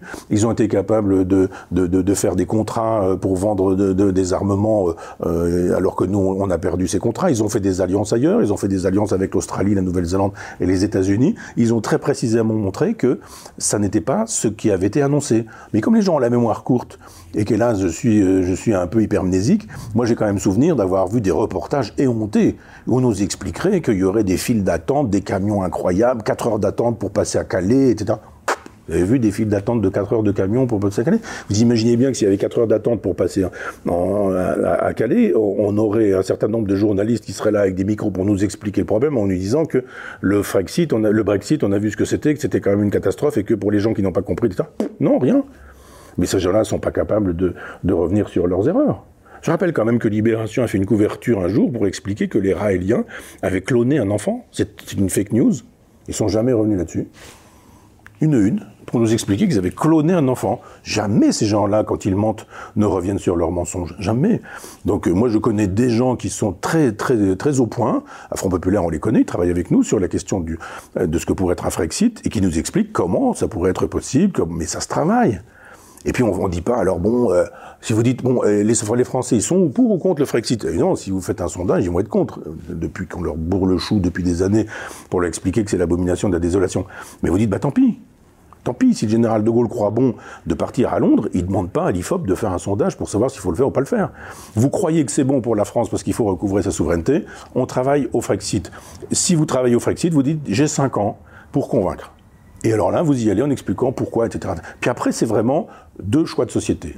Là, y aurait-il eu un candidat euh, Macron pour euh, défendre l'Europe plus un candidat Frexiteur J'aurais voté pour le candidat Frexit. Un mot sur la campagne de Jean-Luc Mélenchon, qui finalement a terminé à même pas un point de Marine Le Pen. Euh, vous a surpris? Non, parce que c'est un, un menteur de Haute-Bourg et qu'il marche très bien. Il a tout dit le contraire de tout. Je rappelle que ce monsieur a quand même, euh, a quand même gagné beaucoup d'argent en étant sénateur socialiste et en défendant Maastricht pendant un quart de siècle. Que ça fait 50 ans, il l'a dit lui-même. L'autre jour, quelqu'un dit ah, Ça fait 40 ans que vous faites de la politique. Erreur. Ça fait 50 ans. On ne lui fait pas dire. Mais ça veut dire qu'il a quand même sa part dans les misères du monde. Voilà un homme qui, en ayant soutenu Mitterrand, en ayant soutenu Maastricht, en ayant défendu le système maastrichtien, en ayant été sénateur socialiste, en, ay- en ayant été Mitterrand d'un gouvernement Jospin euh, dans la cohabitation avec Chirac, fait partie de ceux qui ont rendu, la, qui ont mis la France dans cet état-là. Puis d'un seul coup, il fait cavalier seul. Et d'ailleurs, il vient voir un jour De Villiers en lui disant Tu peux m'expliquer comment tu as fait pour quitter ton parti Ou, ou, ou Bayrou, je ne sais plus. Enfin, l'un de ceux qui ont, qui, qui ont fait sécession avec leur parti pour faire la même chose. Et hop, il crée le parti de gauche. Et alors là, d'un seul coup, il oublie son passé. Alors évidemment, comme il y a une jeune génération aujourd'hui qui est assez inculte, euh, si vous parlez à, Mélenchon, à des gens qui ont 20 ans, 25 ans, alors on ne parle pas de 18 ans, mais 30 ans, Ils savent pas tout ça. C'est un homme neuf, Mélenchon, pour eux. Donc c'est juste quelqu'un qui dit des trucs sympas. Il dit des trucs sur l'écologie, il dit des trucs sur les petits salaires, sur les étudiants, il faut donner de l'argent aux étudiants, etc. Bon, bah, c'est le principe de la démagogie et du populisme. Et puis après ça, lui, il a préempté un créneau, après avoir préempté le créneau Jaurès, puis De Gaulle, puis après avoir préempté... Là, il a, préempté le créneau islamo-gauchiste. Bah, évidemment, il y a un électorat euh, euh, communautariste qui est allé chez lui. Donc je suis pas surpris puisque en gros il, propose il propose à la communauté euh, sécessionniste, je dirais, d'être leur candidat. Bon, ça marche. Michel on arrive bientôt au terme de cette émission. Avant de conclure, euh, c'est vrai que c'est assez remarquable. Euh, vous faites partie quand même de ces rares euh, intellectuels qui, en tout cas, ont apporté un petit peu de nuance, notamment cette fin de campagne, euh, entre les deux profils, Macron et Le Pen. Vous ne craignez pas, même à votre niveau, d'être ostracisé par moment, euh, puisque... Je le suis, mais je veux dire que... Libération, je le disais cette semaine, a évidemment dressé un porté un peu le jeu de vous, après avoir dit donc Marine Le Pen n'était pas d'extrême droite voilà, être taxé d'extrémiste de droite demain, c'est ce qui pourrait arriver. Euh. Ça fait des années que ces gens-là disent ça de moi. Je veux dire que j'ai fait pendant 17 ans une université populaire, bénévolement, gratuitement, pour lutter contre l'idée de Jean-Marie Le Pen. En 2002, je l'ai créée. J'ai jamais eu un papier chez ces gens-là pour dire que ce que je faisais, c'était formidable. J'ai euh, fait euh, pendant, pendant 17 ans, 16-17 ans, l'objet de retransmission sur France Culture d'un cours de philosophie qui a été euh, qui a été très écouté. Il y avait un million de podcasts l'été, jamais un papier pour dire que ce que je faisais c'était très intéressant. Euh, le jour où j'ai été viré par Macron parce que mais peut-être que la majorité c'est des cons pour certains. Peut-être que l'audience, le fait de faire beaucoup d'audience. Ah non, mais ça c'est factuel. Pour certains. Non, je dis c'est factuel. Je dis ça bien évidemment dans, ironiquement. Non, j'entends bien, mais dans la vie intellectuelle française, euh, si vous créez des universités populaires bénévolement, gratuitement, que vous les animez, qu'il y a du succès, que vous avez un million de podcasts, que vous avez plus de 1000 personnes à chacun de vos cours. Une année, j'ai fait mon cours sur une semaine au Zénith de Caen. J'ai fait une conférence le matin, une conférence l'après-midi. De lundi, de le mardi, de le mercredi, de le jeudi, de le vendredi, et je crois peut-être de le samedi. J'ai fait 16 conférences. Il y a eu plus de 1000 personnes dans le Zénith, deux fois par jour. Pas un papier, pas un papier, zéro papier. Alors je ne parle pas des contraire, vous succès. êtes même remercié à la fin. Donc, Oui, euh, le type, il a il, quoi. même piqué 15 000 euros euh, la publicité qu'il devait faire et qu'il n'a pas faite, et j'ai rempli le Zénith avec zéro publicité. Donc c'est quoi? C'est un mépris de, de classe sociale? C'est un mépris, de... de... Paris pour la province, mépris pour ceux qui réussissent sans les petits copinages. Je ne dois rien à ces gens-là. Je suis pas, j'ai pas, je suis pas un communautariste quelconque. Je, suis blanc de formation catholique, hétérosexuel, etc. Donc, euh, fils d'ouvrier agricole et d'une femme de ménage, pas agrégé, pas normalien, pas vivant à Paris, euh, pas franc-maçon, rien de tout ça. Je, me suis appuyé sur rien d'autre que sur mes livres qui ont été achetés par des gens qui ont rendu possible mon travail. Euh, donc, c'est pas possible pour eux. Et puis, je suis un homme libre. Oui, Ils n'aiment que les gens à genoux, à quatre pattes. On peut encore être libre en France, c'est ça la question. On peut l'être. C'est de plus en plus difficile, mais on peut l'être. Sûrement pas en lisant ces journaux-là, mais on peut l'être. Il suffit juste de faire fonctionner son intelligence. Mais faire fonctionner son intelligence et travailler à Libération, c'est quand même pas forcément euh, euh, un truc qui fonctionne de conserve. Ça, c'est quand même un peu contradictoire. Dernière question, euh, vous êtes malgré tout optimiste ou pas? Parce que finalement, que ce soit Emmanuel Macron, comme tous les sondages euh, le laissent penser, le prochain quinquennat, il s'annonce sportif en tout cas, non? Oui, parce que lui a tout massacré. Non, il sait très bien qu'il a plus personne devant lui, il n'y a plus Vous d'opposition. aviez peur, je vous avais reçu, euh, c'était lors d'un dernier entretien, vous m'aviez dit que vous aviez même peur de la révolution. Ah, Je dis pas que j'ai peur, je dis simplement que. Vous pensez qu'elle peut arriver? Oui. D'abord, il y aura un, il y aura un quatrième Éternel tour. C'est-à-dire qu'il y a un moment donné où, euh, quand il sera élu président de la République, ce monsieur devra quand même se constituer une majorité. Et donc, En termes de légitimité, ça tours. pose un problème quand même. Bah, bon, les gens auront voté. Hein, D'une certaine manière, ce sera, ce sera la légitimité euh, de, de, de, D'un second tour, euh, barrage, euh, La légitimité de l'élection d'un Poutine en Russie. Mais euh, après ça, il va falloir faire euh, une assemblée nationale. Et, et, et comment ça va se faire ça? Qui va voter quoi là? Les gens vont se fâcher un peu. Alors est-ce qu'on va, est-ce qu'on va retrouver parce que c'est souvent de l'ancrage, euh, de l'an- de l'ancrage départemental ou, local. Je veux dire, les gens ils votent pour un député qu'ils connaissent plus ou moins. Est-ce que euh, il n'y a, pas d'ancrage pour les mélanchonistes ou pour les, euh, ou enfin peut-être un peu les anciens communistes, mais certains anciens communistes, mais il n'y en a pas pour pour Zemmour par exemple. Euh, c'est difficile pour pour les Le Penistes. Je veux dire que quand dans un Marion Maréchal a annoncé cette semaine qu'elle devenait vice-présidente du parti Reconquête et qu'elle comptait de plus en plus s'impliquer. Vous croyez que c'est ça l'avenir euh, peut-être de la droite dite nationale euh Ah bah c'est leur avenir. Marie Maréchal c'est- bah, C'est leur avenir à eux. C'est-à-dire que c'est ce que vous voulez. J'ai eu des discussions avec Éric Zemmour il y a très longtemps, avant qu'il ne parte, et dans cette aventure, et il m'avait demandé si je le suivrais, si je trouvais ça intéressant, légitime, ou etc., etc. Je dis ça dépend ce que tu fais. Si tu, si, tu fais quelque, si tu fais quelque chose qui relève du gaullisme, et que tu réunis les Français. Vous pensez qu'il peut se relever tel un phénix de ces 7% Je crois pas, hein, parce que je pense qu'il a choisi non pas la carte gaulliste, mais la carte euh, bonapartiste. Et, là, la, carte bonapartiste, ça passe ou ça casse. On m'aime, on m'aime pas. Et on me suit, on me suit pas. Et il n'a pas été suivi. Donc euh, l'enthousiasme dans une salle ne suffit pas pour lever la France entière. Moi, j'ai lui dit à un moment donné, si tu as un bras gauche, on, verra ce qu'on peut faire, ce qu'on pourrait faire. Moi, j'excluais pas de dire, eh euh, travaillons la question, la question sociale. Moi, j'aime chez Zemmour la question civilisationnelle. Et je n'aime pas son, ses, réponses, euh, ses réponses de droite de droite. Et j'aime chez Mélenchon euh, sa réponse à la question sociale. Et je souscris à tout ce qu'il dit sur la, question sociale. Mais je ne souscris pas à, son, grand remplacement à lui, qu'il appelle la créolisation. Je pense que le gaullisme devrait prendre chez ces deux-là euh, ce qu'il y a de plus intéressant. Et je pense que le gaullisme, ce serait de dire, et c'est mon projet, ce serait un, un, projet qui serait le mien, c'est juste de dire, oui, il y a un problème de civilisation oui, nous sommes une civilisation. Oui, il faut descendre cette civilisation parce que l'école, l'armée, la police, l'hôpital, ça marche pas. Ça marche pas bien. La vie des gens, les gens sont pas heureux. Le travail n'est pas honoré respecté. Le vice est récompensé. La vertu est souvent punie, etc., etc. On, on ennuie les pauvres gens, les gens modestes, etc. Et d'autres qui sont des caïds dans certains endroits, on les laisse faire. Et c'est la même chose avec les délinquants en col blanc. On voit bien que Balkany, finalement, il se comporte comme les petits caïds des banlieues, les petits caïds des banlieues se comportent comme Balkany, et que finalement, pour ces gens-là, c'est toujours open bar. Je dis, ça ne va pas, le, discours de Zemmour euh, qui le dénonçait me va.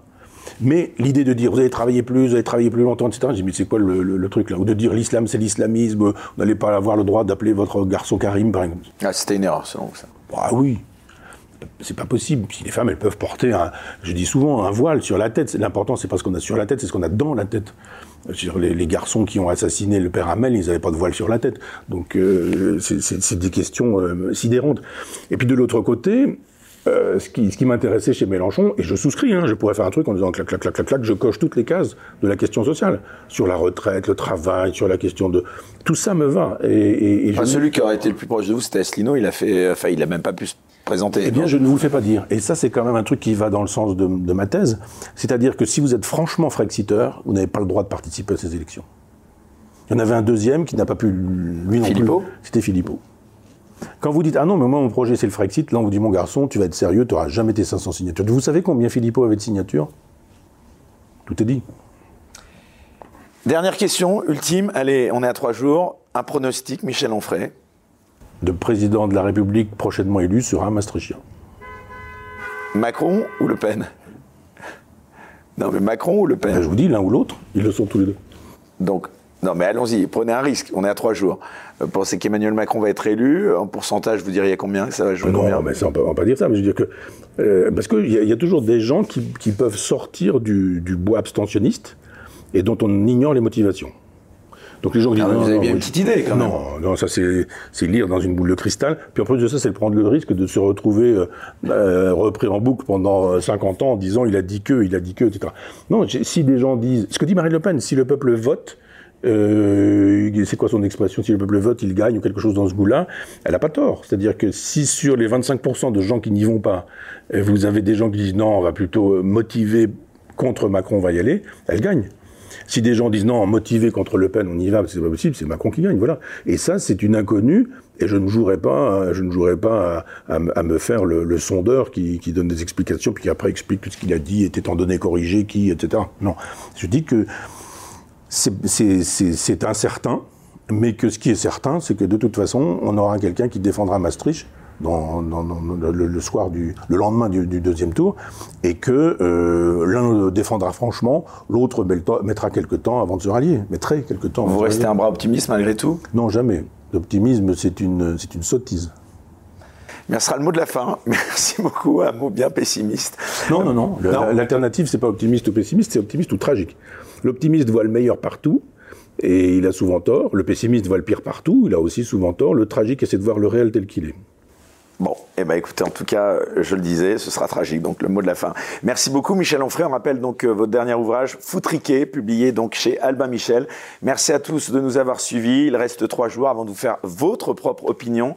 Ce sera donc bien sûr dimanche, on aura le plaisir de recevoir Michel-Yves Bolloré, qui a sorti un livre qui s'appelle Dieu, la science, l'épreuve, donc vaste sujet, on ne parlera pas politique ce dimanche. Merci à tous de nous avoir suivis, de nous mettre des pouces levés, de nous soutenir bien évidemment, et d'être euh, toujours aussi fidèles et toujours plus nombreux euh, chaque semaine. Et comme je le dis à chaque fois, surtout restez incorrectibles. Très bonne fin de soirée.